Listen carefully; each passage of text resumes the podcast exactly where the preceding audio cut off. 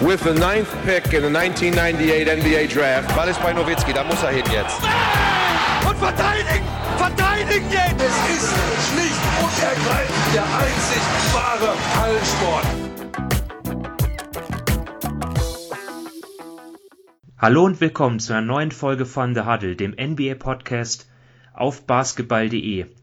Heute eine Woche ähm, vor der Trade Deadline. Das ähm, ist auch eines unserer Themen heute, sowie die Rookies, die wir besprechen wollen. Ja, wir sind heute ähm, nur zu zweit. Ähm, ich begrüße in der Leitung Sven Scherer. Hi Sven. Hallo Simon.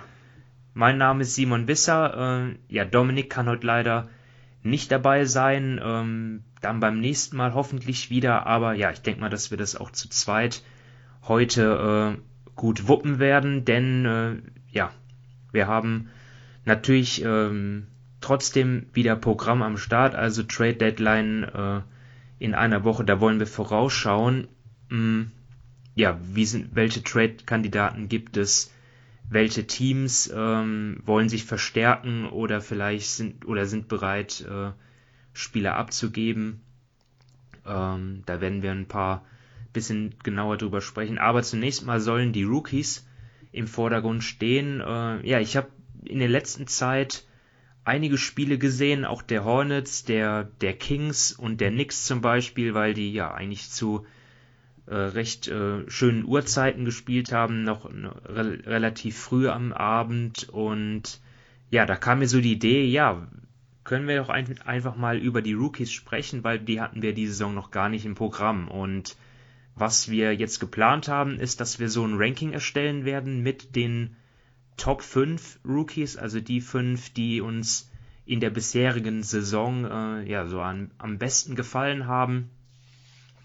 Ja, vielleicht dann auch äh, eine Einschätzung ja zur Zukunft der Spieler, keine Ahnung, werden wir dann sehen. Äh, auf jeden Fall haben wir das jetzt so gestaltet, dass wir ja mit unserem ja, Favoriten auf den Award dann auch äh, sicherlich dann beginnen werden. Und dort, äh, ja, bin ich mir sicher, dass wir dort einer Meinung sind. An eins habe ich jetzt Lamello Ball von den Charlotte Hornets. Und da äh, muss man wirklich sagen, äh, ja, Hut ab, wie er in dieser Saison bislang spielt. Er war ja, da waren die Insider ja auch vor dem Draft nicht ganz einer Meinung. Also es gab einige, die gesagt haben, ja, das ist der Spieler mit dem größten Talent äh, im Draft, aber da gab es auch ein paar Fragezeichen. Äh, er hatte ja davor in Australien gespielt, auch in Litauen und ja, da hat man anhand dessen, ja, war man sich dann zum Teil unsicher, ja, Entscheidungsfindung und Wurf. Ähm, dort sind beides noch ausbaufähig, aber dort hat er ja die äh, Kritiker bislang auf jeden Fall ja eines Besseren belehrt. Ja, also ich habe Lamelle Ball auch auf der Eins. Äh, er spielt eine absolut großartige Saison, hatte zu Beginn noch etwas Schwierigkeiten, kam ja auch häufiger von der Bank äh, oder zu Beginn eigentlich immer von der Bank und konnte dann mit der Verletzung von Graham äh, in die in die Starting Position gehen und hat seitdem nochmal eine Schippe draufgelegt. Äh, also gerade der der Februar, der März äh, da hat er im Februar über 20, im März äh, etwas über 18 Punkte bei auch nur 26 Minuten aufgelegt. Äh, und er zeigte halt auch, dass der Wurf, der in den ersten Spielen noch relativ schwach gefallen ist oder sagen wir auch sehr unkonstant, er hatte dann Spiele gehabt, da ist er mit 0 von 4 von der Dreierlinie und dann mal wieder auch bessere, äh, dass der sich irgendwo gefestigt hat und dass der zumindest derzeit keine Schwachstelle ist. Und dazu kommt natürlich auch sein reines Potenzial, also er gehört vermutlich von den momentanen Rookies zu denen, denen man am ehesten Star-Potenzial nachsagen kann.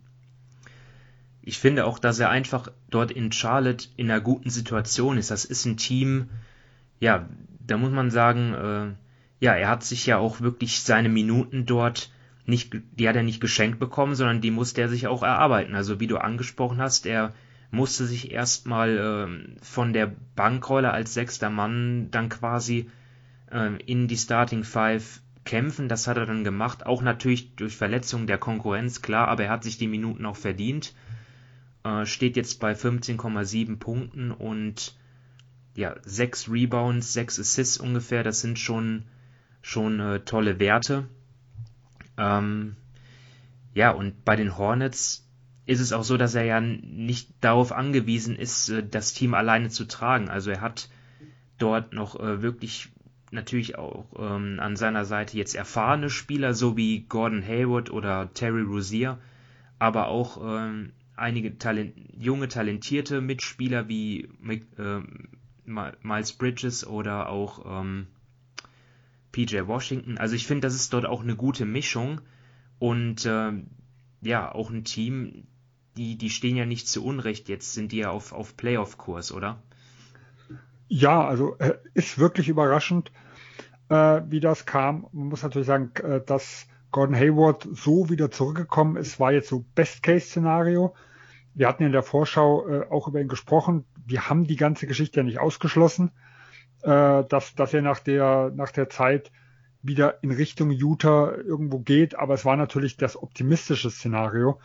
Äh, Terry Rozier, den du angesprochen hast, ich glaube, der ist momentan sehr wichtig äh, für Ball, weil Ball ist ja immer noch kein purer Scorer in der Hinsicht. Äh, also das ist sicher noch so seine, seine Schwachpunkte, gerade wenn es nachher in den Bereich geht, ob er ein Superstar wird oder nicht, weil die heutigen Guards, äh, wenn man halt sieht, ein Harden, ein Lillard, ein Curry, ein Irvin, ein Doncic, da, das sind so die, die in den Top 10, Top 15, sage ich mal, der Liga irgendwo mit drin sind. Da ist eigentlich keiner äh, ein Playmaker, der scoren kann, sondern alles eigentlich Scorer, die Playmaken können. Und das ist ein Lamello Ball aus meiner Sicht definitiv noch nicht. Also er ist wirklich in erster Linie ein Playmaker. Und man sieht in der Schlussphase, da übernimmt halt ein Terrorisier die Verantwortung. Also da muss ein Lamello Ball das Team noch nicht tragen. Äh, und das ist momentan wirklich eine gute Situation, wo er langsam reifen kann und wo man halt gucken muss, ob er diesen Schritt des Scorers dann auch nochmal machen kann.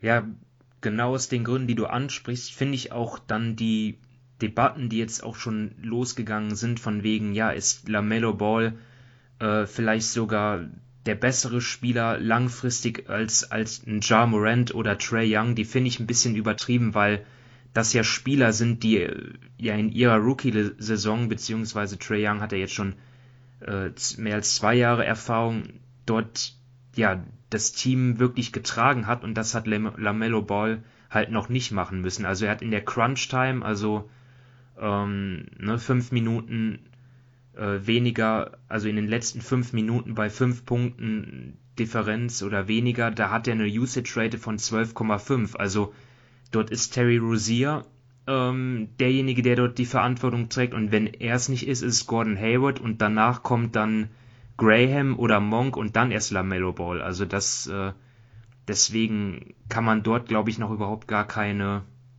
äh, ja, gar kein Urteil fällen. Nee, das ist definitiv noch, ich sag mal, seine Schwachstelle, aber das, das war ja vor der Saison auch zu erwarten gewesen. Ähm, er nimmt ja kaum, äh, also er geht kaum in die Isolation rein, äh, auch noch für seine Qualität eigentlich viel zu wenig Pick and Rolls als Ballhändler. Ähm, also so diese, also ich sag mal, diese klassischen Skillsets, die man gerade in den Playoffs nachher später braucht, wo halt der beste Spieler eines Teams offensiv in der Schlussphase sein Team halt auch trägt, das zeigt er in dem Sinne noch nicht. Er ist halt wirklich eher ein Typ, der sehr, sehr teamdienlich ist, der, äh, der aber auch darauf angewiesen ist, dass seine Mitspieler offensiv potent noch sind. Ja, und da muss man halt gucken, ob er dazu in der Lage ist, diesen anderen Schritt irgendwo zu gehen. Äh, das sind natürlich so, sagen wir mal, die absoluten Top-Spieler, die dann offensiv auch in der Weise noch übernehmen können. Aber vom Grundsatz ist es halt auch aus meiner Sicht so, wenn er das jetzt nicht mitschafft, dann ist er vielleicht nur im besten Fall vielleicht ein Top 15 Spieler so in der Richtung. Ähm, aber dann kann man halt sehr, sehr gut um ihn auch rumbauen. Dann ist er vielleicht nicht das absolute äh, Aushängeschild, sag ich mal, derjenige, der ein Team allein zum Titel irgendwo tragen kann, äh, sondern ist er halt vielleicht einer von zwei in der Hinsicht, weil da, das ist natürlich eine, eine Qualität, die man auch irgendwo braucht. Und das muss man halt noch sehen. Also ich bin auch noch nicht ganz optimistisch, was so sein Scoring angeht, dass er da zur absoluten Elite zählen kann. Was der Rest seines Spiels angeht, äh, da bin ich sehr beeindruckt. Und ich glaube, ein ganz, ganz wichtiger Punkt ist halt noch so sein Körper. Äh, er hat ja einige Wachstumsschübe gehabt. Äh, er ist ja, ich, also es wird ja immer wieder 6-7 oder 6-8, äh, da wird ja immer irgendwo spekuliert und dafür ist er aber eigentlich noch nicht breit genug. Und wenn er da halt zulegt, dann sind das natürlich auch nochmal ganz, ganz andere Möglichkeiten, die sich dadurch ergeben, ähm, weil du, weil man halt dann nochmal ja mit Kontakt und sowas alles viel besser finishen kann und dann wird er vielleicht auch äh, scoring technisch nochmal einiges zulegen können. Also ich bin wirklich sehr, sehr gespannt äh, und es ist einer auf jeden Fall von dieser Rookie-Klasse, die ja als relativ schwach eingeschätzt wurde, der da sehr optimistisch stimmt und der in der Zukunft wahrscheinlich noch sehr viel Spaß machen wird. Ja, absolut. Ähm, wen hast du jetzt an zweiter Stelle? Ich glaube, ich bin mir, sicher, da sind wir auch gleich. Ja, das war eine relativ einfache Entscheidung. Also ich glaube, man, man konnte sogar eine gewisse Zeit lang ihn an eins noch setzen und da ist Tyrese Halliburton. Ja. Äh, er ist halt ein anderer Spielertyp. Also ich könnte mir sogar noch äh, einreden, dass er dem Team mehr hilft wie in Lamello Ball, weil er ist halt schon jemand, der von Beginn an überhaupt nicht wie ein Rookie wirkte. Also extrem abgezockt, abgesehen von seinen körperlichen Defiziten, also gerade was so Kraft angeht, finde ich in der Defense äh, schon relativ gut. Äh, er macht wirklich, er trifft immens gute und viele richtigen Entscheidungen. Äh, er ist halt jemand, der wirklich den Ball mitlaufen lässt, der, der, wenn, wenn er halt einfach mitspielt, da hat man so das Gefühl, dass das ganze Team bekommt irgendwo einen Schub. Äh, aber er hat halt individuell nicht die Klasse wie ein Lamello Ball und er ist halt, ja, von, von seinem Skillset halt wirklich ein, äh, im besten, also momentan sieht es eher aus wie vielleicht irgendwann mal ein elitärer, wirklich Teamplayer, aber ohne jetzt das große Star-Potenzial.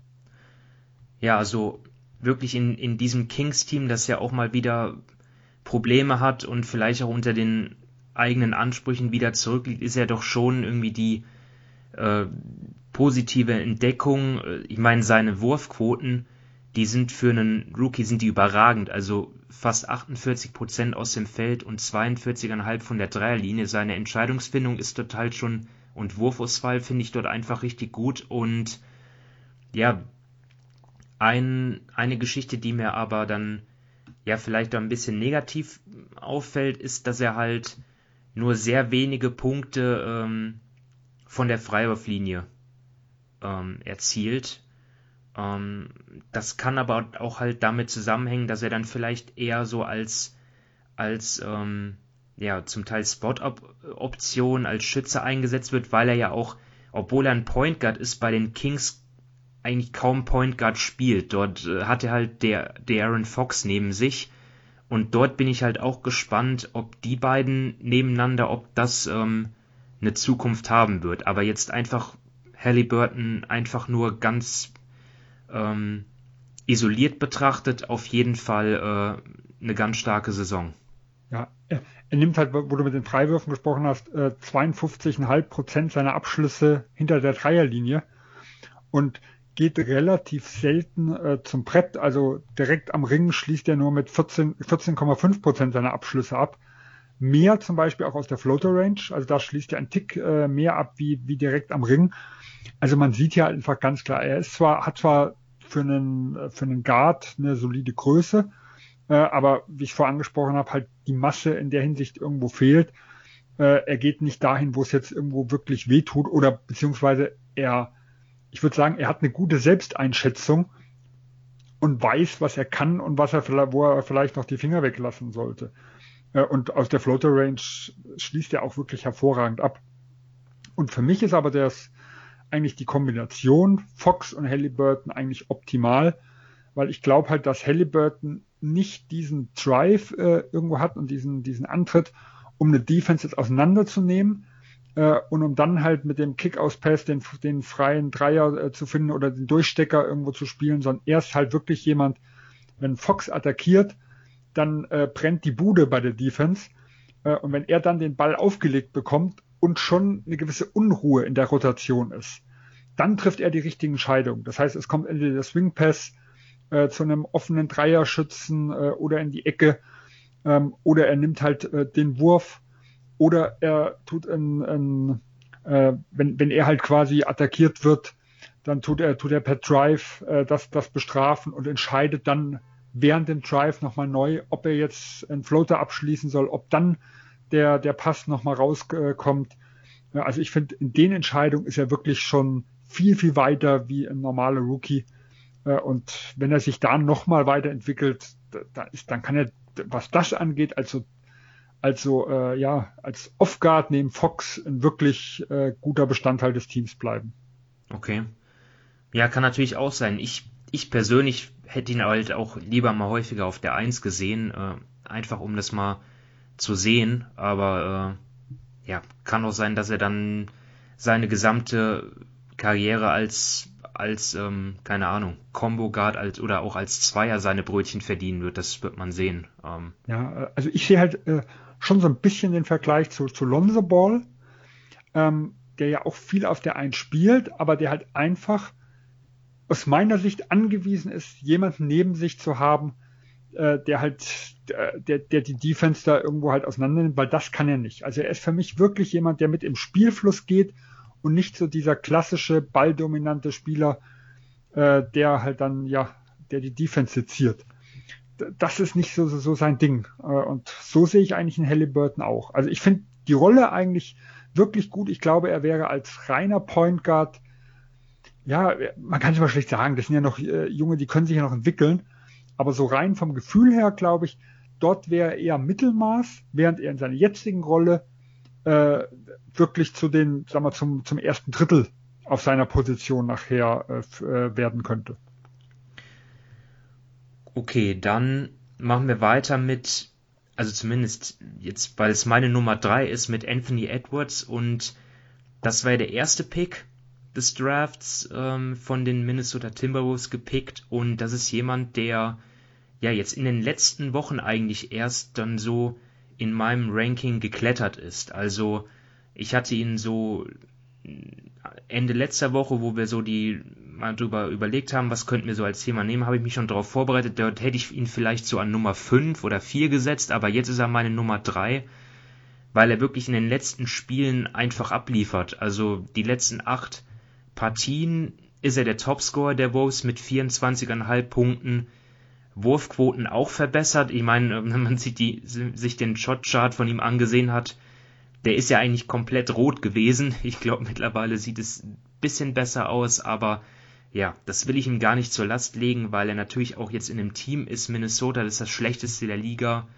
9 von 40 Spielen nur gewonnen. Da ist es dann natürlich als Rookie und er ist dann ja sogar jemand, der auch noch dort schon jetzt bereits Verantwortung trägt. Da ist es natürlich, ja, extrem schwer, dann dort effizient zu agieren. Aber ich finde, dass er einfach, äh, ja, sich gesteigert hat und vor allem bei, bei ihm hat es ja auch Gerüchte gegeben vom Draft, irgendwie, dass er ja vielleicht nicht so den Ehrgeiz hätte äh, und, und ja, dass es ihm vielleicht an was fehlen könnte, um, um das Beste aus aus ihm rauszuholen, um das Potenzial auszuschöpfen, aber ich finde, das hat sich gar nicht gezeigt. Also ja, er spielt wirklich ähm, mit viel Energie, mit viel Einsatz, ist auch aggressiv, läuft gerne in Fastbreak und ja, also dort bin ich eigentlich auch ähm, ja, guter Dinge, was ihn betrifft. Also ich habe ihn gar nicht mit drin. Er war auch nicht einer, Echt der nicht? knapp raus ist. Oh. Oh. Äh, dafür war mir der Saisonstart viel zu schwach. Das muss man so ganz klar sagen. Also du hast recht, äh, die letzten Spiele sind vielversprechend. Auch der Trainerwechsel, habe ich das Gefühl, äh, hat was gebracht. Vielleicht aber auch die Verletzung äh, von Malik Beasley oder die Sperre, das ist ja keine Verletzung, weil da kommt er dann etwas äh, mehr auch mit den Startern, also mit den besseren Spielern. Ein Towns ist ja zurück, der ein bisschen Verantwortung von ihm nimmt. Ähm, und er spielte auf seiner angestammten Position der zwei, wo ja Beasley viele Minuten sonst äh, ihm weggenommen hat.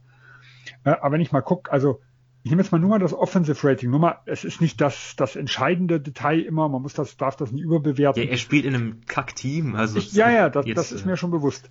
Aber von meinen fünf, die ich drin habe, hat den schlechtesten Wert Lamello Ball mit 112.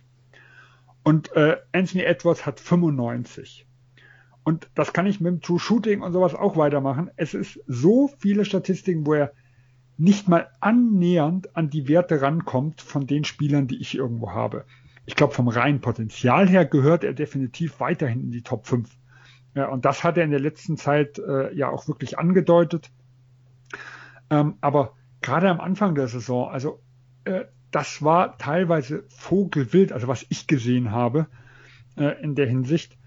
Äh, und äh, mit sehr, sehr viel schlechten Entscheidungen, was da irgendwo dabei war. Also nicht nur das Team, also es ist grundsätzlich extrem schwer in Minnesota sich äh, zu entwickeln. Also die letzten Jahre waren da eher ein Armutszeugnis. Selbst ein Carl Anthony Towns, der ja so das Aushängeschild ist, der war nach den ersten, nach der Rookie-Saison, nach der zweiten Saison von den GMs als der Player gewählt worden, um den man eine Franchise startet. Da ist er schon lange nicht mehr, kriegt nicht mehr eine Stimme in der Hinsicht. Selbst dort ist die Entwicklung im Vergleich zur, zur Anfangsphase irgendwie abgeflacht. Also in Minnesota ist es wirklich schwer, äh, aber momentan nach den ersten Wochen, die er hatte, kann er das äh, in den letzten Spielen nicht ausbügeln, was er dort, ja, sag ich mal, an schwachen Leistungen da irgendwo gemacht hat. Deswegen, ich hätte wahrscheinlich, also wie gesagt, selbst die ein, zwei Snaps, die ich da irgendwo sehe, da wäre Edwards noch nicht dabei gewesen.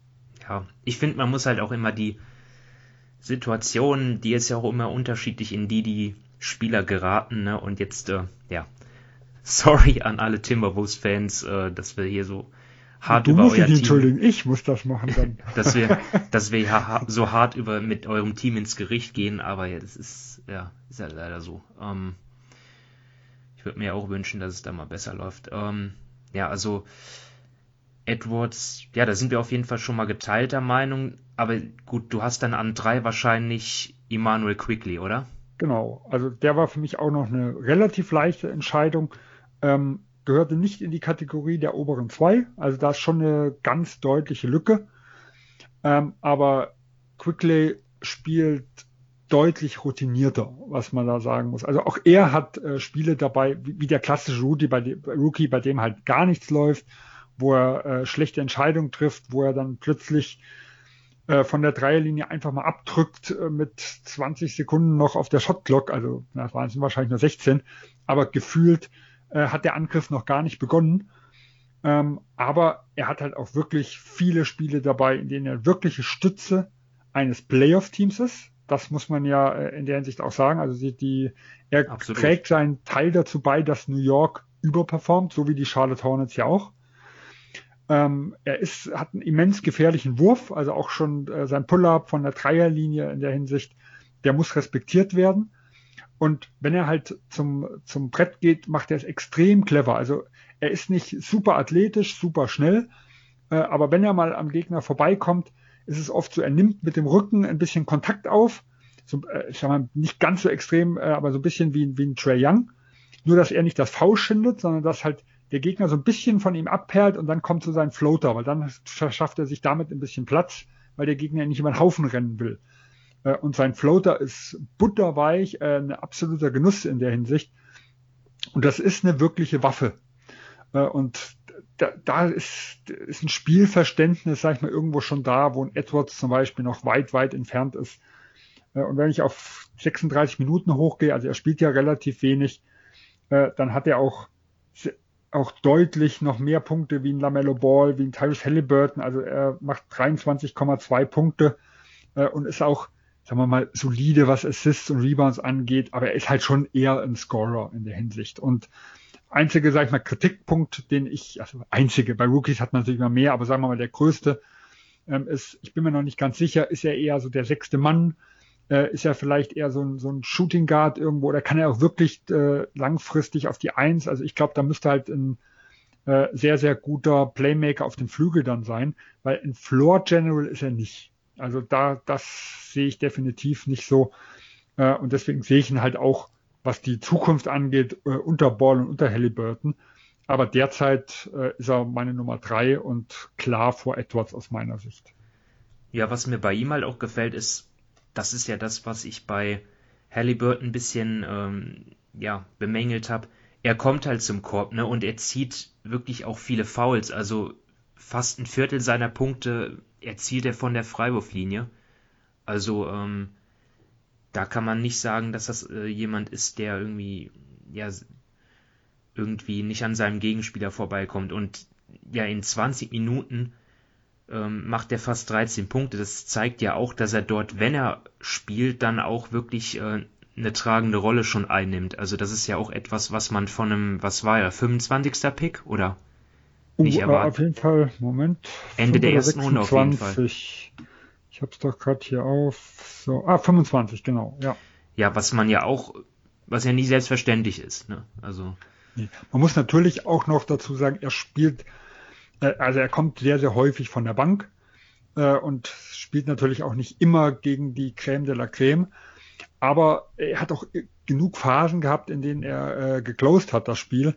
Äh, also er spielt nicht nur gegen Bankspieler. Und auch, wie gesagt, verschiedene Rollen neben im Derrick Rose, teilweise äh, als Off-Guard, ähm, wurde aber auch immer wieder mal als Point Guard, sag ich mal, also bei, in New York wird es ja ein bisschen aufgeteilt. Da bringt ja auch ein Randall öfters den Ball.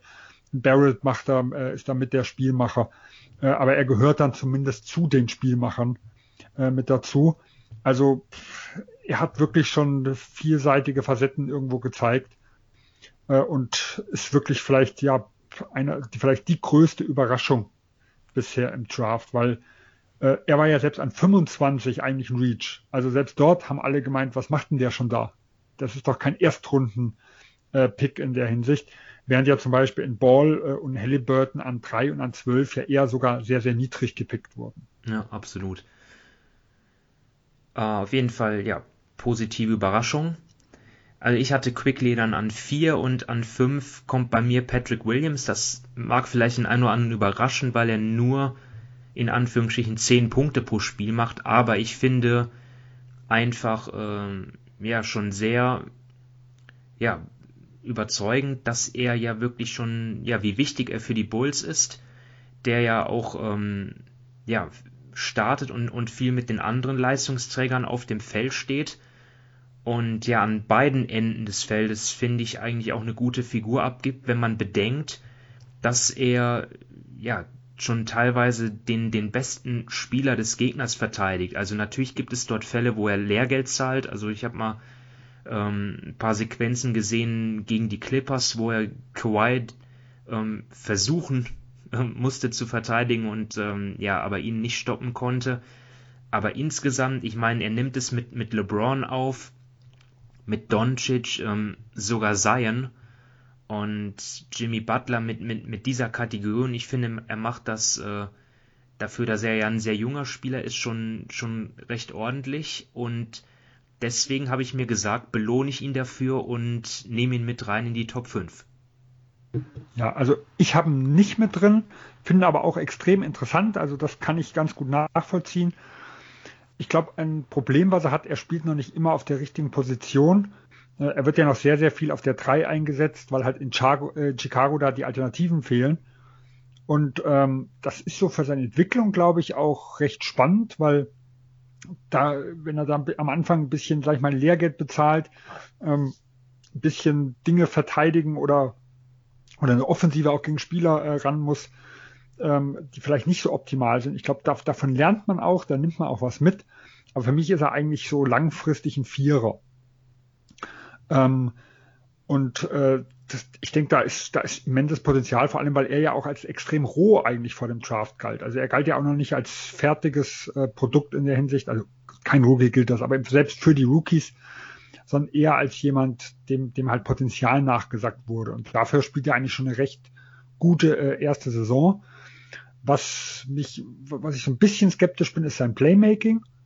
Äh, ich glaube, er wird halt eher so der Scorer sein, der jetzt nicht so der klassische Flügelspieler ist, der für andere kreiert. Aber das ist ja nicht schlimm. Also ich sag mal, so, so ein Small Ball Vierer äh, in der Hinsicht, der mehrere Positionen verteidigen kann äh, und dazu äh, offensiv das Potenzial hat, vielleicht später auch mal 15 Punkte aufwärts aufzulegen, ist in der heutigen Liga ja, der, der wird ja gesucht, also der Hände ringend. Und deswegen glaube ich, ist wirklich ein sehr, sehr interessantes Prospekt. Das heißt, ich habe zwei Leute, die du nicht mit drin hast. Genau, auf die bin ich jetzt noch gespannt. Genau, also für mich die Nummer 4 war eigentlich auch noch relativ klar. Ich habe mich nachher mit der Nummer 5 extrem schwer getan. Die Nummer 4 ist äh, Sausain Tate von den Houston Rockets. Ähm, der ja, oh, ich glaube sogar Zweitrunden-Pick war. Ich habe es mir gar nicht jetzt aufgeschrieben, wo der genommen wurde. Zweitrunden oder sogar unge äh, ungedraftet, also, glaube ich. Genau. Also ein typischer Rocket-Spieler, muss man sagen, selbst wenn Morrill nicht mehr da ist. Äh, sie finden irgendwo immer noch ein, äh, immer noch ein, ein Talent. Hier begeistert mich vor allem seine Defense. Äh, also erst für einen Rookie finde ich da schon extrem weit. Äh, ist, ist ja was, ist 93 oder sowas groß. Also eigentlich für einen Flügelspieler, und er genau. spielt ja viel auf der 3, äh, ist er ja eigentlich extrem untersetzt, äh, ist, aber, ist aber sehr, sehr kräftig. Ich finde ihn extrem beweglich. Kann, ich würde sagen, mindestens drei Positionen. Also ich habe jetzt nicht genug Houston gesehen, um zu sagen zu können, wir jetzt äh, auf die Big Men rotiert. Äh, dafür ist das die Sample Size dann doch ein bisschen zu klein. Äh, aber da finde ich ihn gut. Und äh, ja, offensiv ist er halt so ein klassischer Rollenspieler, aber auch hier auf einer sehr, sehr wichtigen Position und er ist schon deutlich weiter wie die anderen äh, so in seinem Jahrgang. Ich glaube auch hier sein, sein Potenzial ist relativ begrenzt. Also defensiv, denke ich, kann er, äh, kann er ein sehr, sehr guter Spieler werden und das ist, wie gesagt, auf dem Flügel extrem wichtig in der heutigen Liga. Äh, aber offensiv sehe ich jetzt nicht unbedingt, dass, dass er da mit vielen aus seiner, aus seiner Klasse da irgendwo mithalten kann. Da werden sicher mindestens fünf bis zehn Spieler äh, später mehr, äh, mehr reißen können. Äh, aber derzeit ist er für mich den meisten noch weit voraus. Interessant, interessant. Hatte ich jetzt gar nicht auf meinem Zettel stehen, muss ich zugeben, habe ich mich auch relativ wenig mit ihm beschäftigt. Ähm, ja, aber ist ja gut, dass wir dann so einen, der ja vielleicht ein bisschen unter dem Radar fliegt, jetzt auch dabei haben, ist ja mal ganz spannend. Und dein fünfter? Ja, mein fünfter, also da habe ich mich wirklich schwer getan, da habe ich mehrere Kandidaten. Ich habe mich nachher für Cedric Bay äh, von den Detroit Pistons äh, entschieden. So ein ja, klassischer Stretch-Vierer, der äh, 69,2 Prozent seiner Abschlüsse noch von der Dreierlinie nimmt. Ähm, also schon offensiv etwas eindimensional, äh, aber gewisse Ansätze hat man auch gesehen, äh, dass, dass er auch anderes kann ich glaube, heute Nacht hat er auch ein richtig gutes Spiel äh, abgeliefert. Ich habe zumindest mein Managerspiel, da gab es richtig viele Punkte. Ich habe aber, glaube ich, gar nicht so viel von Detroit gesehen jetzt. Was gegen Toronto? Ja, gegen Toronto, genau, Schlussphase hatte ich gesehen, ja. Ähm, ist auch häufiger, selbst defensiv in den entscheidenden Phasen, also in einigen entscheidenden Phasen auf dem Platz. Also er wird nicht immer dort eingesetzt, aber wird schon häufiger ausprobiert. Ich fand auch, wie gesagt, Detroit gucke ich jetzt nicht äh, so viel, dass ich da eine immense Expertise da abgeben kann. Aber ja, was ich Dito. so gesehen habe, fand ich auch für einen Rookie solide, war okay und äh, es ist jetzt keine überzeugte Nummer 5, aber es ist derjenige, der jetzt so aus, aus den Kandidaten, die ich hatte, ähm, da, da irgendwo stehen geblieben ist. Man hätte auch, ich sage mal, Desmond Bain, finde ich, hätte auch einen Case gehabt von den von den Memphis Grizzlies, der halt das wichtige Shooting bringt, der ein absolute, absoluter äh, Scharfschütze werden könnte, zumindest so sieht's momentan aus. Ähm, und von den nicht genannten würde ich noch einen Danny äh, Afwida, äh, einen Isaac Okoro von den Cleveland Cavaliers, vor allem auch wegen seiner Defense. Das sind noch solche Leute, die ich da noch mal auf dem Schirm hatte und die nachher so den Cut verpasst haben. Ja, vielleicht noch als kurzen ähm, ja, Abstecher ähm, jetzt abgesehen von unseren Top 5, aufmerksame Hörer werden äh, ja jetzt ähm, bemerkt haben, dass ein prominenter Name fehlt. Das ist natürlich James Wiseman, der zweite Pick von den Warriors. Ähm, 21 Minuten pro Spiel, 12 Punkte, äh, 6 Rebounds, ein Block. Äh, aus welchem Grund hast du ihn nicht in deine Top 5 genommen? Und auch ja. nicht mal in die Top 10, so wie ich das gerade höre. Nee, nee, also er hätte momentan, äh, also vom Potenzial her, äh, also ich, die Basketballwelt scheidet sich ja so an seinem Namen, muss man ja ganz klar sagen. Äh, es gibt genug Leute, die in ihm bestenfalls einen Rollenspieler sehen. Andere sehen absolutes Star-Potenzial.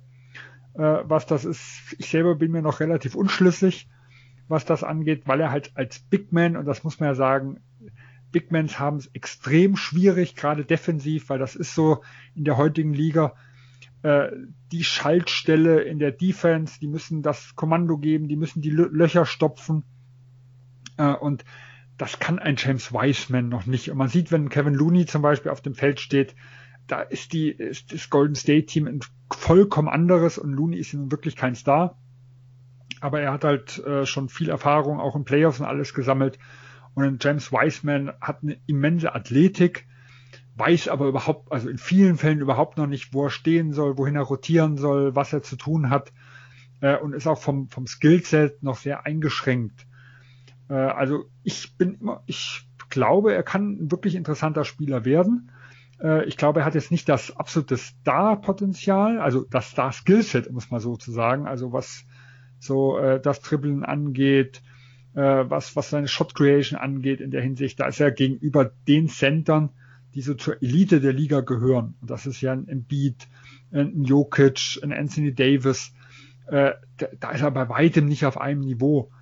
Äh, aber wenn ich Pick and Roll finishen könnte, wenn er mal anfängt, den Dreier, wo er zumindest angedeutet hatte am Anfang der Saison, dass er zumindest so einen Spot-Up-Dreier irgendwann mal treffen könnte, wenn er zumindest äh, dann äh, die, den Defender, der rausgeht, dann einmal mit dem Dribbling schlagen kann, also nur straight up und nicht mit irgendwelchen äh, wilden Dribblings, das wären schon, schon Dinge, wo er dann wirklich guter Spieler werden könnte, wenn er defensiv äh, zum, zum Ring Protector hinten, also wirklich zum, äh, ja, zum, äh, zum Libero, wenn ich es mal so ausdrücken will, aus dem Fußballding werden kann und die Defense irgendwann stemmen kann. Aber der Weg ist noch immens weit.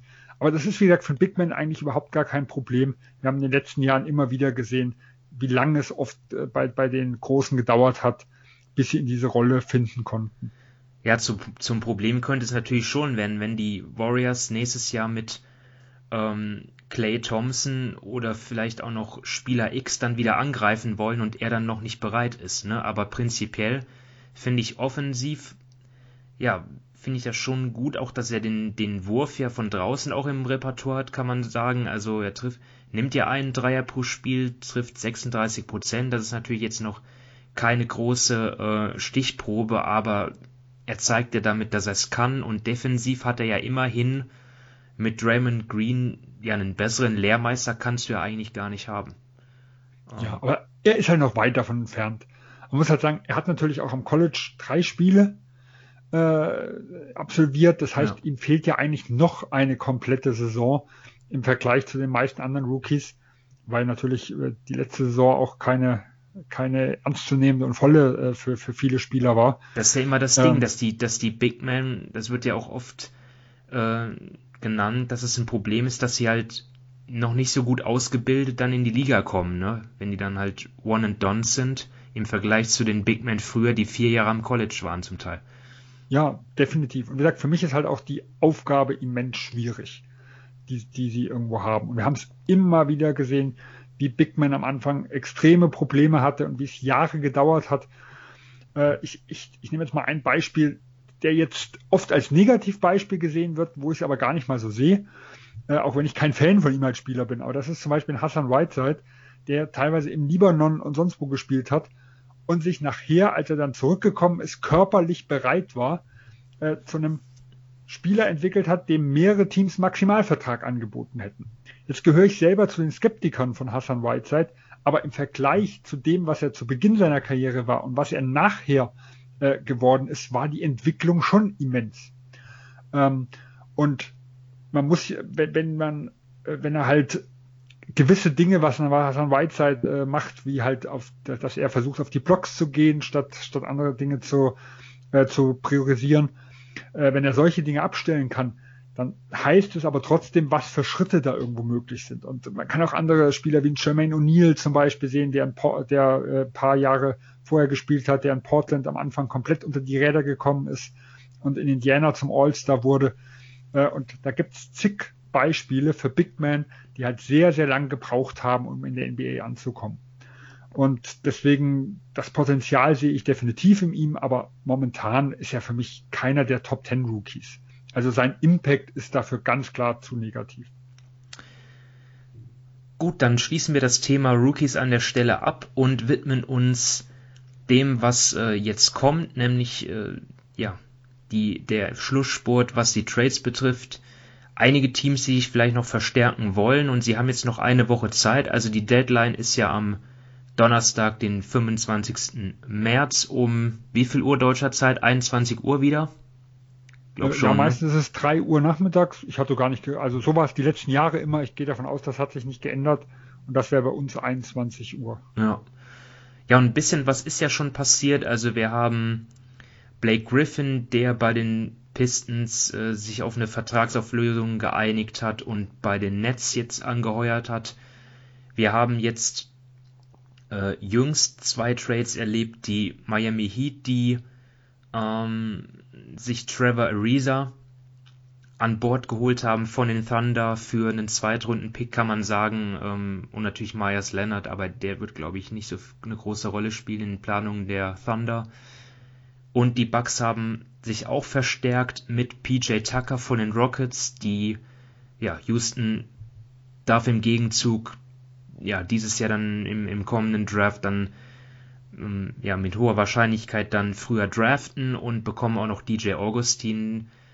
Ja, äh, was glaubst du, äh, sind das jetzt wirklich äh, signifikante Verstärkungen, wenn man bedenkt, dass Ariza in dieser Saison noch gar nicht gespielt hat und PJ Tucker, Tucker ja auch äh, ja, recht schwach?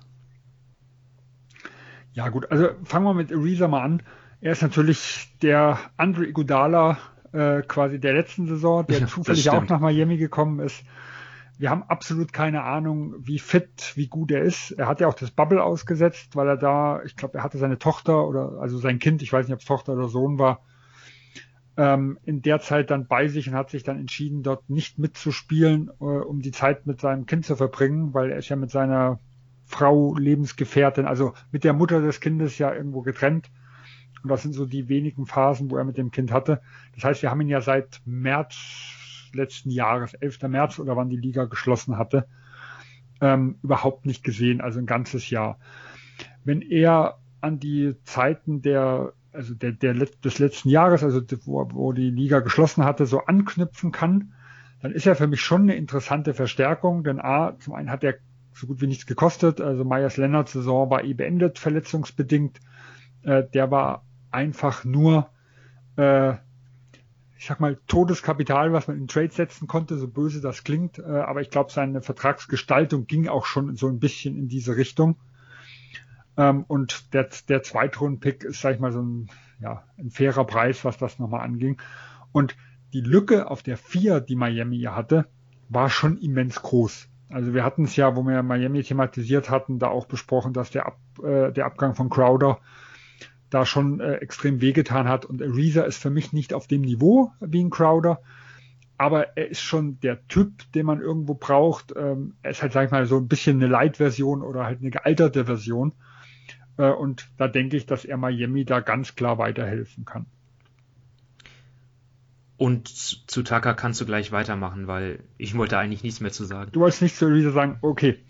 Ähm, Tucker finde ich schon äh, noch, also noch ein Stück interessanter, weil da ist natürlich auch hier, er hat keine gute Saison in Houston mit gehabt, äh, aber dort wissen wir zumindest äh, aus dem Bubble schon, was er irgendwo kann und die Situation in Houston war jetzt für PJ Tucker nicht optimal, weil er ist halt ein Rollenspieler, der davon lebt, dass er irgendwie eingesetzt wird. Und seit äh, James Harden äh, nicht mehr dabei ist, ähm, hat sich natürlich die gesamte, seine gesamte Rolle in Houston verändert. Und er hat seine, er hat seine Unzufriedenheit ja auch kundgetan. Genau. Ne? Also. genau, das kann man ja auch so sagen.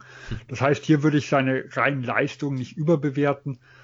Äh, und wenn ich jetzt angucke, was er im System bringen kann, äh, wir hatten ja ähm, am Anfang der Saison darüber gesprochen, dass wir defensiv von den Bucks erwarten, äh, dass sie mehr das, das Switching machen, also Richtung Playoffs quasi üben, um es mal äh, so ganz banal auszudrücken. Und das haben wir auch im Laufe der Saison gesehen. Am Anfang mit ja sehr wenig Erfolg. Also die Defense war im Vergleich zur letzten Saison unterirdisch, also äh, für Bucks-Niveau, um es mal so auszudrücken.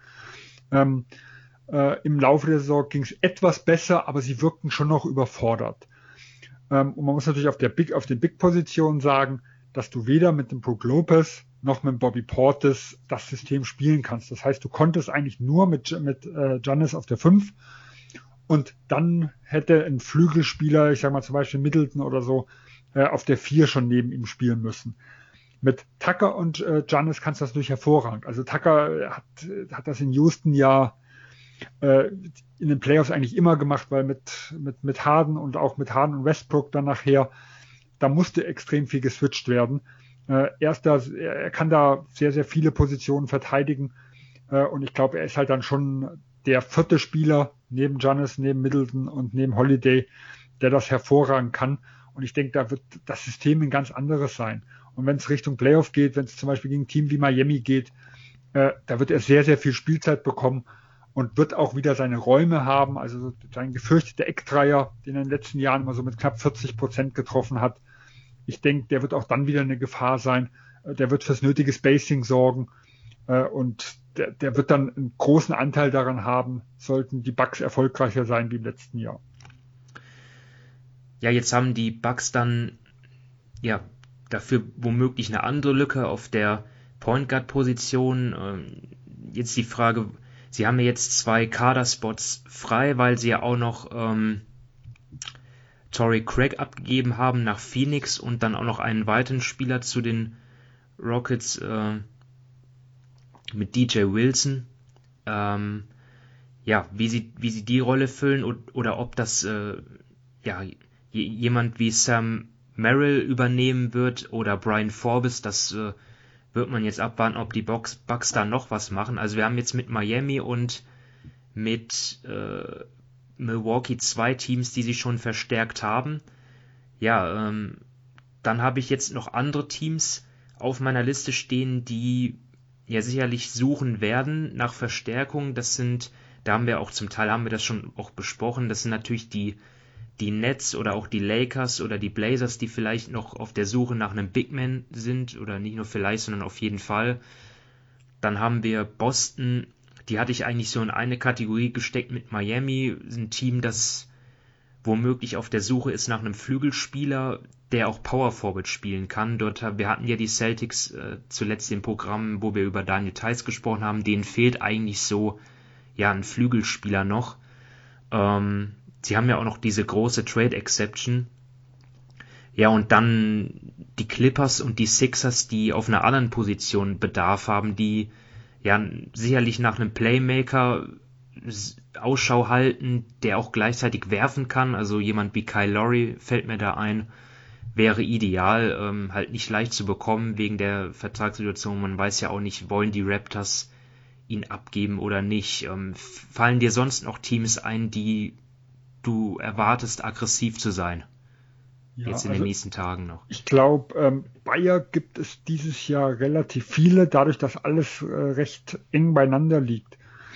Ähm, in Dallas gibt es ja immer wieder Gerüchte. Ich glaube, die wollen extrem aggressiv mit sein. Ja, und auch im Mittelfeld bin ich gespannt. Zum Beispiel ein Team wie Charlotte. Ähm, da gab es ja immer wieder, immer wieder so Gerüchte, dass sie sich um einen Big Man bemühen. Also Nikola Vucevic ähm, ist da zum Beispiel, hat man da immer mal wieder gehört. Ähm, rein von dem, wo sie stehen, könnte man, kann man sich überlegen, macht das wirklich Sinn? Rein von dem, wie sie aber in der Offseason äh, agiert haben, wäre es natürlich der logische nächste Schritt. Das heißt, sie sind jetzt äh, auf Playoff-Kurs momentan. Sie haben ja mit dem Hayward einen, einen, Veteran mit reingenommen, der in den nächsten Jahren relativ teuer ist und auch jetzt so in seiner späten Prime äh, irgendwo ist. Und es wäre natürlich schon eine logische Schlussfolgerung, dass man sagt, okay, da setze ich nochmal einen drauf, dann hole ich mir halt noch einen, wenn ich jetzt schon so gut dastehe. Und für Charlotte, das muss man ja auch sagen, in den letzten Jahren war ja so dieses in die Playoff kommen immer schon äh, ein, großes Ziel. Also die haben in ihrer gesamten Historie, seit sie Bobcats und dann halt äh, wieder Hornets waren, noch nicht einmal die erste Runde überstanden äh, und haben zum Beispiel 2016, nachdem sie im Jahr davor 48 Siege geholt haben, ein Team sich weiterhin zusammengestellt, wo eigentlich Playoffs immer so Best-Case-Szenario war. Also da kann man so aus der Erfahrung zumindest sagen, äh, sie haben es vorher gemacht, vielleicht sind sie ja Wiederholungstäter. Ähm, gespannt kann man auf die New York Knicks sein, die haben 15 Millionen noch Capspace frei. Da gibt es auch ganz, ganz verschiedene Meldungen. Von äh, Lonzo Ball über Victor Oladipo hat man teilweise gehört. Miles Turner äh, war da immer wieder im Gespräch. Und da fragt man sich halt, okay, werden die 15 Millionen vielleicht auch nochmal genutzt, äh, um Assets zu nehmen? Es gibt ja Teams, die Luxussteuer bezahlen äh, oder die in einem Deal ähm, Leute abgeben müssen, also als, als Cap, äh, als Salary Filler die sie nachher überhaupt nicht, äh, also dieses andere Team nicht gebrauchen kann. Da kann New York dann zum Beispiel irgendwo einspringen.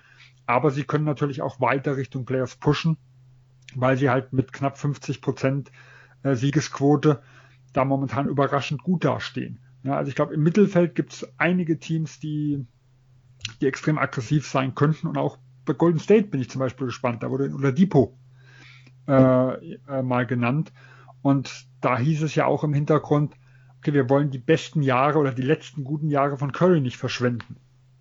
Also auch da äh, gibt es zumindest sehr, sehr aggressive Meldungen, was das geht. Und deswegen könnte ich mir schon vorstellen, dass es, dass so mindestens 10 bis 15 Teams immenses Interesse haben, äh, äh, Spieler zu, zu erwerben. Und die Frage ist halt, gibt es so viele gute Spieler, damit da jeder was abgreifen kann? Ja, es ist schon interessant, die Saison, weil ähm, genau aus dem Grund, weil eben das Mittelfeld ähm, ja so, so breit ist, da habe ich mich dann auch gefragt, was sind denn überhaupt die Teams, die, ähm, ja, wo sind denn eigentlich diese klassischen Seller hin? Weil ja selbst so Teams wie die Thunder äh, ja versucht, versuchen Spiele zu gewinnen und die Rockets ja ähm, zumindest bis zum Ausfall von Christian Wood haben das ja auch noch versucht. Jetzt sind sie halt ähm, ziemlich durch, ziemlich abgeschmiert halt, ähm, weil ihnen ja auch Spieler fehlen, verletzungsbedingt. Und deswegen, ja, jetzt so in den letzten Wochen haben sich da schon ein paar Teams rauskristallisiert. Ich nenne jetzt einfach mal neben den Rockets, die haben ja schon Tucker getradet, Ola Depot könnte ein weiterer sein, wenn die Rockets sagen, nee, wir wollen den nicht über den Sommer, Sommer hinaus für viel Geld halten. Eric Gordon wäre sicherlich ein Kandidat gewesen, ist aber jetzt bis zu sechs Wochen raus mit einer Leistenverletzung. Ähm, dann, ich glaube, er war doch jetzt wieder dabei, oder? Echt? Eric Gordon? Ach, er, Entschuldigung, ich war bei Aaron Gordon. nee, nee, ich bin noch, bei, bin noch bei Houston, ne? Oder habe ich Orlando gesagt? Habe ich mich versprochen? Nee, nee, nee. Äh, ich war nur bei Aaron Gordon, der gerade so zurückgekommen ist von seiner Verletzung. Ja, ja, ja aber ja. Orlando, auf die käme ich jetzt als nächstes zu sprechen, weil die ja eigentlich natürlich schon prinzipiell ein Team sind, was jetzt auch um die Playoff kämpft, aber diese Saison halt nicht, weil sie halt so gebeutelt sind. Jetzt und sie haben halt schon einige Spieler, die, glaube ich, bei anderen Teams Begehrlichkeiten wecken, in unterschiedlichem ja, Vertragssegment. Also da gibt's relativ günstige Verträge wie Cam Birch, der vielleicht zu haben ist. Äh, dann im mittleren Pre Preissegment wie jemand wie Terence Ross oder Evan Fournier, der, der diese Saison extrem gut spielt, finde ich. Oder halt auch Aaron Gordon. Ja, und dann Nikola Vucevic, den du genannt hast, ich weiß nicht, ob der überhaupt zu haben ist und wenn dann natürlich, dann werden die Magic dafür richtig viel halt verlangen, ne? Aber Orlando könnte ich mir vorstellen, ein Team, das ein oder zwei Spieler abgibt. Ja, also bei Aaron Gordon gibt es ja auch die Gerüchte, dass er weg will, dass er unzufrieden ist. Äh, ist natürlich immer die Frage, wer streut die? Die Teams, die vielleicht Interesse an ihm haben, oder äh, ist das jetzt wirklich wahr?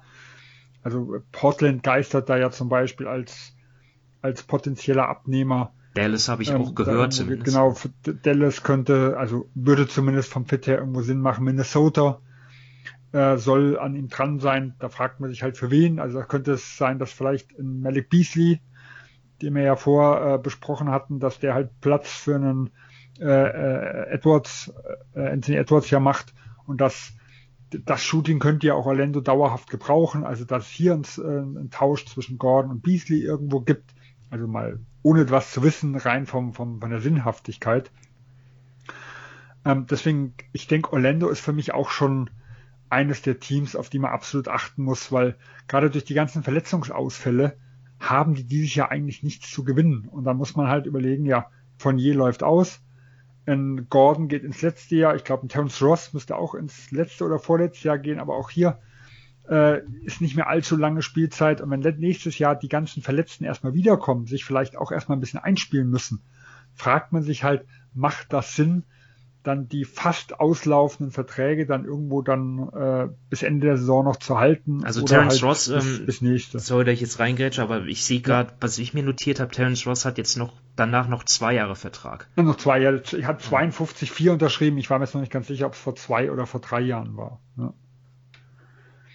ja, und da macht halt irgendwo auf Dauer keinen Sinn, die alle mehr irgendwo zu halten. Vor allem, weil Orlando ja auch relativ teuer ist äh, und keinen sportlichen Erfolg hat.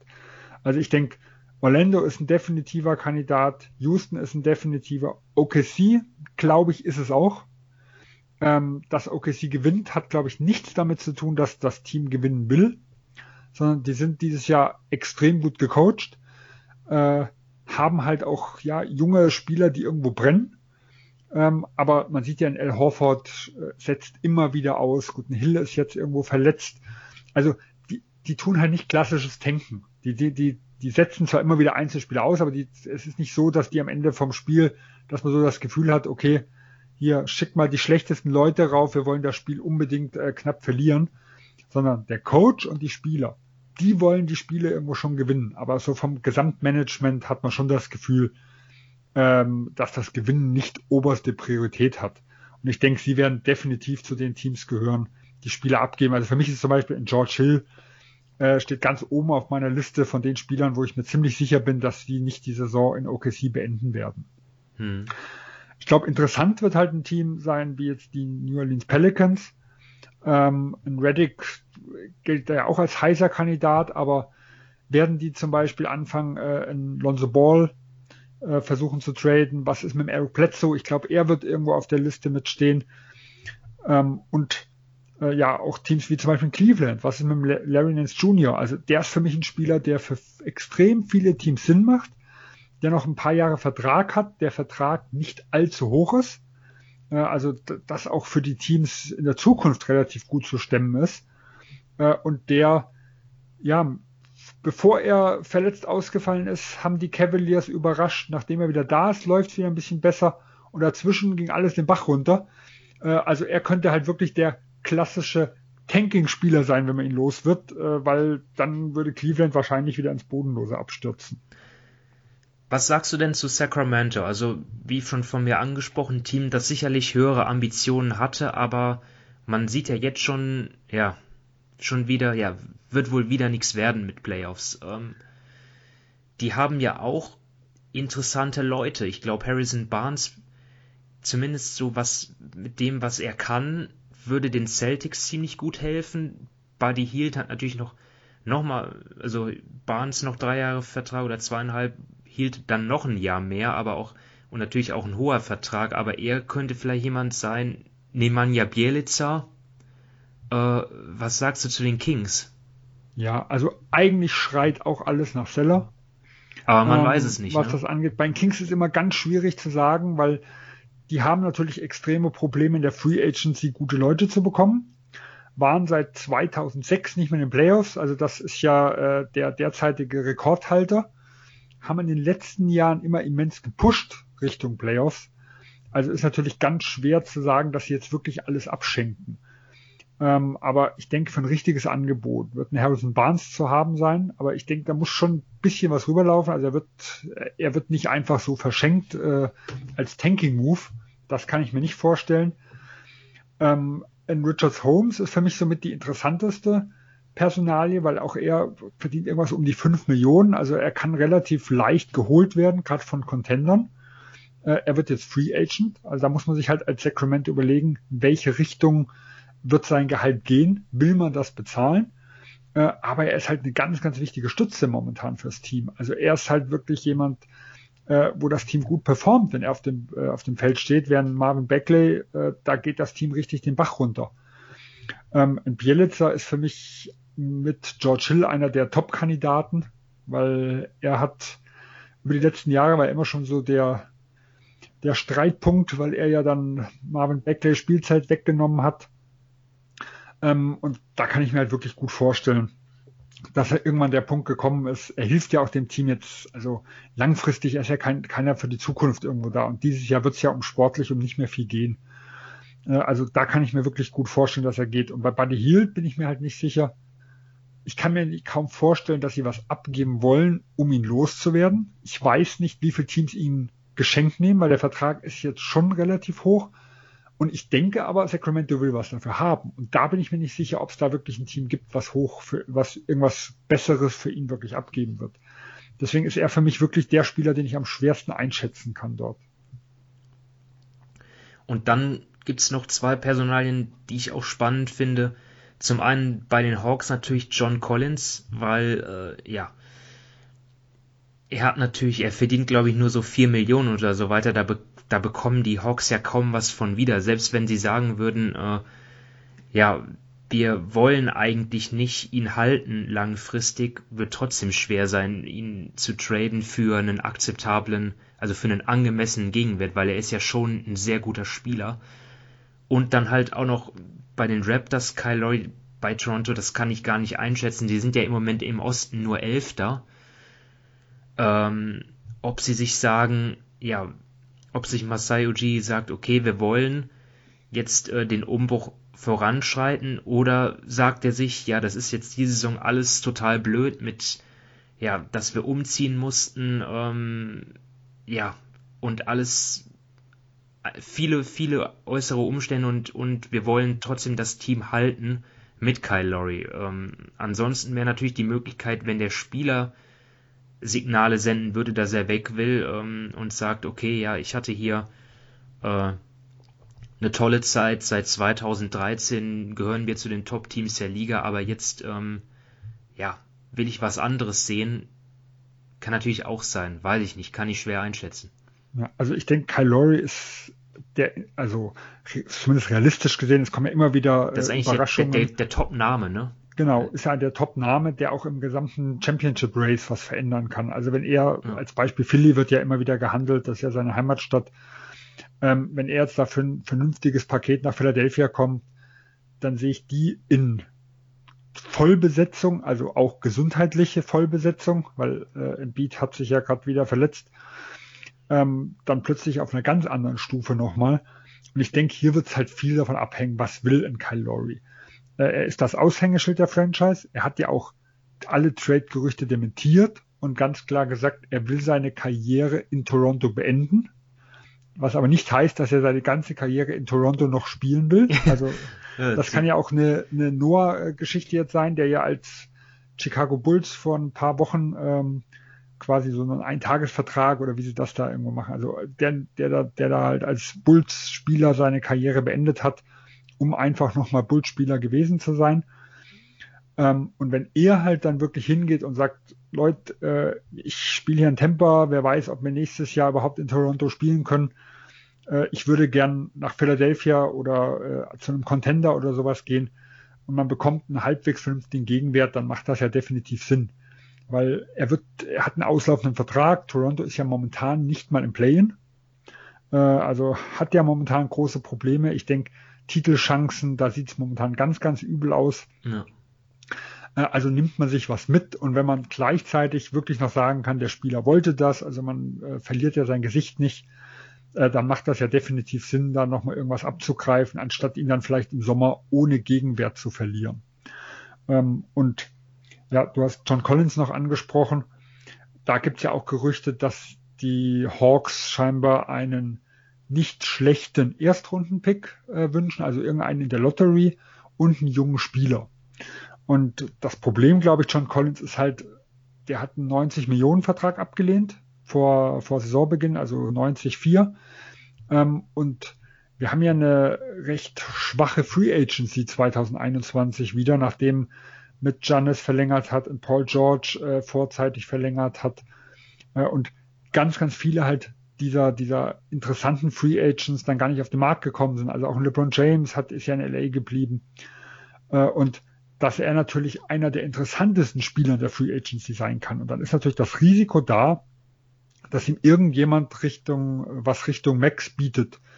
Und ob, ob Atlanta das wirklich bezahlen will, das ist halt äh, irgendwo die andere Frage. Äh, und ich denke, wenn da ein gescheites Angebot kommt, er wird sicher, äh, er wird sicher zu haben sein. Aber auf den Preis bin ich halt gespannt. Und auch hier gibt es Gerüchte, äh, dass Boston an ihm dran wäre. Charlotte war immer mal wieder im Gespräch. Ähm, auch Minnesota habe ich mal gehört, da bin ich mir nicht ganz sicher, ob er da, ob er da perfekt reinpasst. Ähm, aber eigentlich ist, ja, es ja keines der Teams, die zumindest diesen Lottery-Pick äh, da, da anbieten können. Gut, bei Charlotte vielleicht, also da könnte man vielleicht drauf spekulieren, aber derzeit äh, wäre es ja eher, wären es ja eher schwache Picks. Also er ist, finde ich, auch für mich ein ganz, ganz interessanter Spieler äh, bei der Deadline, der ja von den, von den größeren Namen und vor allem von denen, die halt auch richtig produzieren, das Team noch wechseln könnte. Ja, es gibt dann vielleicht noch ein paar ja, kleinere Namen, die verfügbar sind. Zum Beispiel, da fällt mir zum Beispiel ein Austin Rivers ein, der sich seine, äh, ja, der sich das bei den Knicks sicherlich auch ganz anders vorgestellt hat, der auch aus der Rotation geflogen ist, jetzt schon seit schon vor längerer Zeit. Aber die, die größten Namen, die verfügbar sein könnten, die dann auch wirklich das Titelrennen beeinflussen könnten, das sind halt Kyle Lowry und eventuell Nikola Vucevic. Ähm, genau. Ich glaube, das können wir festhalten. Ist halt wirklich, das ist wirklich schwer zu sagen, ob Orlando da Interesse hat. Das wäre natürlich der krasse äh, Rebuilding-Move äh, in der Hinsicht. Und das ist halt sehr, sehr selten, dass, dass ein Team, was in den letzten zwei Jahren in den Playoffs war und dieses Jahr halt verletzungsbedingt zurückgefallen ist, ähm, dass die dann irgendwo so in die Vollen gehen. Vor allem, weil es ja auch nicht so viele Teams gibt, die wahrscheinlich einen Wutsch super gebrauchen können. Auch hier gibt es sicher zwei, drei Teams, aber ich weiß nicht, ob das, ob es da wirklich so einen Wettlauf auf ihn gibt. Ähm, Center-Position ist in vielen Bereichen gut besetzt. Ist immer die Frage, wie weit hilft er in den Playoffs, wenn es dann nachher gegen, äh, ja, gegen Top-Teams geht. Das haben wir in den letzten Jahren nie gesehen, weil in der ersten Runde äh, werden die Center normalerweise nicht so in dem Maße noch rausgezogen. Äh, und da sind ja schon einige Fragezeichen bei ja vielen Centern. Also es ist ja nicht nur Vucevic, wir haben ja bei Capella gesehen, äh, ähm, selbst beim Rudi Gobert wird das ja immer wieder diskutiert. Äh, und da ist halt wirklich die Frage, welche Teams bereit sind, viel für einen teuren Center dann irgendwo auszugeben, der All-Star ist, aber bei dem schon halt gewisse Fragezeichen bestehen, wie weit er in den Playoffs einem helfen kann. Ja, und wenn jetzt da irgendwie ein Titelanwärter ist, der ja jetzt aus welchen Gründen noch immer keinen Trade zustande gebracht hat, der, ihn verstärkt, dann gibt es ja immer noch den, den Buyout-Markt. Ähm, dort wird man jetzt selten mit Spielern fündig, die einen jetzt wirklich, äh, ja, die wirklich äh, den Unterschied ausmachen. Aber es gibt ja schon ein paar interessante Namen, die dort dann, ja, die wahrscheinlich dann rausgekauft werden. Das sind dann Andre Drummond und LaMarcus Aldridge allein aus dem Grund, ja, weil sie einfach mit ihren Verträgen von der eine 24, der andere fast 30 Millionen, ja, auch nicht leicht zu traden ist. Ich, mir ist einfach auf, auch aufgefallen nochmal in letzter Zeit, dass es eigentlich nur noch wirklich wenig, wirklich schlechte Verträge gibt. Also jetzt wirklich hohe Verträge von Spielern, die, die kaum etwas, äh, die, die, die, die komplett unproduktiv sind, dann ist es halt auch schwer, irgendwie äh, ja, sich so einen Spieler an Bord zu holen, ohne wirklich einen Leistungsträger abzugeben. Also das sind so die zwei größten Namen, oder? Hast du noch andere? Ja, also ich habe mir auch drei von den größeren Namen aufgeschrieben. Ich glaube, so jemand wie, ich habe mal, wie du vorher angesprochen, Austin Rivers, sowas, so Leute können auch noch dazu kommen, aber da ist halt immer ganz, ganz schwer zu sagen, ähm, wer da jetzt nicht getradet wird und wer da nachher vielleicht wegen einem Rasterplatz da dann gewaved wird, weil in einem anderen Deal dann halt eine zwei für eins Deal äh, dann jemand gehen muss. Aber für mich sind es auch Drummond, äh, Marcus Aldridge und Otto Porter Jr. Ähm, das sind die drei Deals, wo ich einfach ganz, ganz äh, schwierig sehen kann, dass jemand Gegenwert findet. Es war bei Aldridge war ja immer wieder Miami im Gespräch. Ähm, äh, ich war mir nicht sicher, ob das wirklich passt, aber von der Theorie her hätte man natürlich sagen können, in Leonard äh, und in Kelly Olenek äh, für ein Aldridge, das, das ist was, was man sich aus Heat-Sicht noch irgendwo hätte vielleicht vorstellen können. Aber das Ganze ist ja mit dem Lennart ja eigentlich jetzt wieder Geschichte. Also, dass man ihn ja schon getradet hat, dann müsste man ja schon an Leute wie ein Igudala gehen. Da, da glaube ich, dass der in den Playoffs da deutlich mehr helfen kann wie ein Aldridge äh, oder an einen Dragic und der wird absolut nicht getradet. Also nicht von Aldridge. Mit Sicherheit ähm, Ja, das, das, muss man ja nochmal gucken. Wenn dann ein Lorry auf den Markt kommt, dann wird sicher auch ein Dragic zu haben sein. Ne? Äh, und deswegen kann ich mir eigentlich bei den drei kaum vorstellen, dass es dann Deal gibt. Und bei äh, Otto Porter Jr. gab es ja schon Meldungen, dass die, das Team und Spieler an einem Buyout arbeiten. Äh, und bei, den, bei Aldridge wird er gar nicht mehr eingesetzt. Also wenn er nicht getradet wird, wird das auch das ziemlich sichere Szenario sein. Und auch ein Drummond ist ja, alle drei sind ja eigentlich, äh, gab es entweder Gerüchte oder sind wie bei den ersten zwei Centern oder bei den Bigs sogar komplett aus der Rotation gefallen. Ja, wir haben jetzt recht ausführlich das Thema besprochen und jetzt sozusagen als Fazit ähm, unter Berücksichtigung, ja, wie wir herausgearbeitet haben, so richtig die viele klassische Seller gibt es eigentlich nicht. Es gibt äh, kaum Spiel, kaum, kaum ähm, ja, dafür gibt es einige Bayer. Wie lautet denn jetzt deine Prognose? Denkst du, es, es wird viel oder wenig passieren ähm, aus den genannten Gründen und welche Spieler und gibt es Spieler, wo du sagst, boah, da, da wärst du total überrascht, wenn die äh, nicht das Team wechseln werden, noch bis Donnerstag? Gut, also sagen wir, die Spieler, äh, wo ich überrascht wäre, hatte ich ja großteils angesprochen, also George Hill. Ja, Bielica. Äh, in, genau, in Bielica. JJ Reddick, dass er auf irgendeine Weise dort die Saison nicht in New Orleans beenden wird, da wäre ich mir auch ziemlich sicher. Äh, auch, ja gut, Victor Oladipo kann ich mir auch nicht vorstellen, dass das in Houston bis zum Ende geht. Ähm, grundsätzlich glaube ich, eine Prognose ist immer extrem schwierig, weil äh, wir haben Jahre gesehen, in denen, in denen es komplett verrückt wurde zur Deadline. Und ähm, was man ja auch sagen muss, dass es relativ wenig Seller gibt, hat dann auf der anderen Seite den Effekt, dass ja eigentlich die Preise steigen. Weil es gibt viele Teams, die wollen äh, gute Spieler und es gibt wenige, die momentan abgeben wollen. Und wenn natürlich Preise steigen, bin ich auch überzeugt, dann wird der ein oder andere, ein oder andere Team wird dazukommen äh, und wird dann nachher doch als Seller auftreten, von dem wir es überhaupt nicht erwartet haben. Deswegen grundsätzlich sieht es momentan eigentlich danach aus, als würde es relativ ruhig werden. Wir hatten es, wie gesagt, angesprochen, viele Teams kämpfen noch äh, ums Play-In. Ähm, es ist auch so, die, durch die ganzen neuen Lottery-Odds, die es gibt, in den letzten Jahren sind immer mindestens zwei Teams aus relativ hohen Positionen in die Top 4 noch gestoßen. Ähm, es ist nicht mehr so wie vor einigen Jahren, dass das schlechteste Team eine Riesenchance hat, äh, denn auf den ersten Platz zu kommen, sondern selbst die Minnesota Timberwolves, die momentan äh, das schlechteste Franchise, hat eine 50-50 Chance, um Fünfter äh, zu werden oder in die Top 4 überhaupt zu kommen. Also selbst da sind es knapp 50 Prozent äh, äh, steht, steht man halt auf, auf Platz 5. Und das ändert schon einiges. Ähm, auf der anderen Seite gibt es aber auch schon Indikatoren für, eine, für die Bayer in der Hinsicht. Das ist für mich halt so dieses, es gibt keine Zuschauer, vielleicht in Playoffs auch, äh, auch nur wenige. Ähm, da, es, wird, es werden Verluste gemacht in diesem Jahr. Also der ein oder andere Team will vielleicht Spieler nicht bezahlen oder auch langfristig loswerden.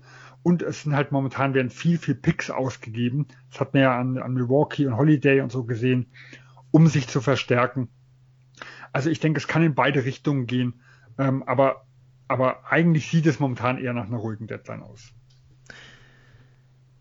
Ja, also da bin ich deiner Meinung. Also ich erwarte jetzt nicht so viel Action, aber es kann natürlich schon sein, dass wir dann ja, dass nicht viel passiert, aber wenn was passiert, dass es dann ja vielleicht schon äh, was Entscheidendes wird halt mit Larry, wird man oder Oladipo, wird man abwarten. Ne? Ähm, können wir dann ähm, sehen. Wir sind auf jeden Fall gespannt, was jetzt noch passiert in den nächsten sieben Tagen und bis dahin, äh, ja, sagen wir Danke äh, mal wieder fürs Zuhören ähm, und wir wünschen euch dann ein schönes Wochenende und viel Spaß äh, mit der Trade Action vielleicht. Und äh, bis dann, macht's gut. Ciao. Bis dann, ciao.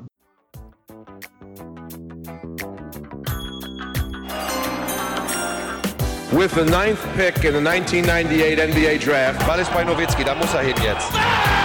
Und verteidigen! Verteidigen jetzt! Es ist schlicht und ergreifend der einzig wahre Hallensport.